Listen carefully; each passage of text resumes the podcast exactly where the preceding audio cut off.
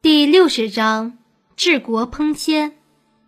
原文：治大国若烹小鲜，以道立天下。其鬼不神，非其鬼不神，其神不伤人；非其神不伤人，圣人亦不伤人。夫两不相伤，故德交归焉。译文。治理一个很大的国家，要像烹煎很小的鱼那样，不能时常翻动导致破碎。运用道的原则去治理天下，那些鬼怪就起不了作用了。不仅鬼怪起不了作用，神敌也不伤害人。不仅神敌不伤害人，圣人也不欺越人。这样，鬼神和有道的人都不伤害人。所以人们就能彼此相安无事了。解析这一章主要讲道治的境界。天地间有阴阳二气，掌管阳气的称为神，掌管阴气的则称为鬼。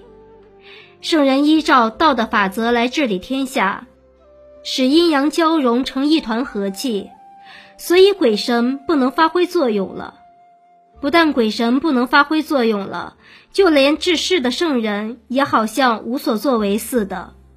一切事情的成功都是自然而然的，这便是道治的境界。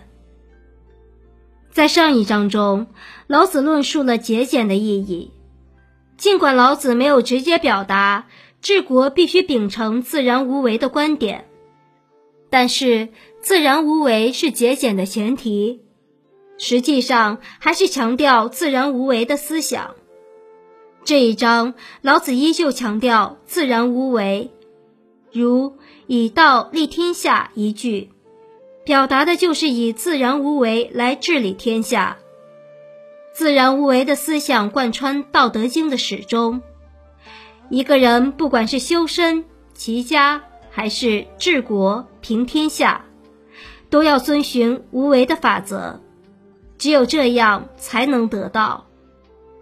治大国若烹小鲜，这里的小鲜即小鱼，小鱼骨弱肉薄，所以当人们烹煎小鱼的时候，最忌讳的就是不断翻折，这样势必会将小鱼煎碎。可见，烹煎小鱼也绝非一件易事。其实，治理国家和烹煎小鱼一样。如果统治者肆意妄为，那样必然会导致国家混乱。在这里，老子以烹煎小鱼来喻指治理国家，旨在强调无为而治的重要性。统治者只有做到安静无为，才能使国家大治，否则就会带来灾祸。统治者如果想使国家安定，就必须小心谨慎。在处理政事的时候，不要强加自己的主观意志，而要坚定不移地贯彻无为而治的原则，这样才会起到国富兵强的效果。如果凭着自己的主观意志去治理国家，老百姓就会无所适从，国家也会动乱不止。这句话以极其形象的语言概括了。老子的治国谋略：以道立天下，其鬼不神，非其鬼不神，其神不伤人，非其神不伤人，圣人亦不伤人。夫两不相伤，故德交归焉。鬼神信仰由来已久，究竟鬼神是否真的存在呢？在古人看来，他们的确是存在的。而按照现代社会的科学理论，鬼神自然是子虚乌有的，他们不过是人们心中畏惧、胆怯、妄虚的产物。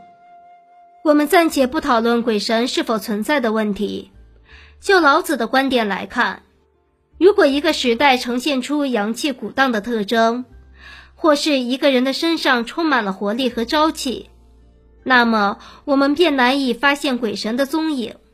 如果一个时代呈现出阴气凄迷的特征，或是一个人的身上充满了颓废之气，那么鬼神就会莅临。老子的鬼神观颇富有现代精神。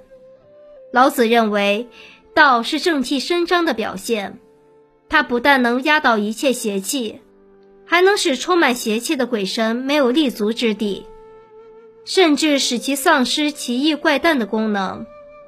所以在大道面前，鬼神也就不敢胡作非为了。说到这里，鬼怪到底是什么？其实，鬼怪只存在于我们的思想意识之中，它并非客观存在。按照老子的道的思想来推演，鬼怪就是自然界不和谐的产物。自然界因内部不和谐而产生了鬼怪，这是自然而然的事情。鬼怪虽然是人们虚构出来的，但有一点我们不得不承认：人们为满足自己的欲望而奋斗的时候。在很大程度上也创造出自己的杀手。这里所说的杀手意义跟鬼怪差不多，但并不单纯指我们头脑中出现的青面獠牙的怪物，而是扩展到了科技领域。比如，人们因为战争问题而发明的原子弹、氢弹，都算得上是欲望生出的鬼怪。这些鬼怪的杀伤力是巨大的。人们利用聪明才智创造出了鬼怪，正在威胁着正常的生活。对此，老子在两千多年前就公开反对智慧，极力提倡无知无欲。老子从人类的本性出发来考察欲望，这在今天依然具有重要的意义。遵循自然大道，竭力克制自己的欲望，这就合乎了道德的标准。遵循了道德，鬼怪也就失去了威力，无法伤害人类了。人类无忧无虑，在自然界中自由自在，与天地和谐相处，一切都是自自然然、和和美美的了。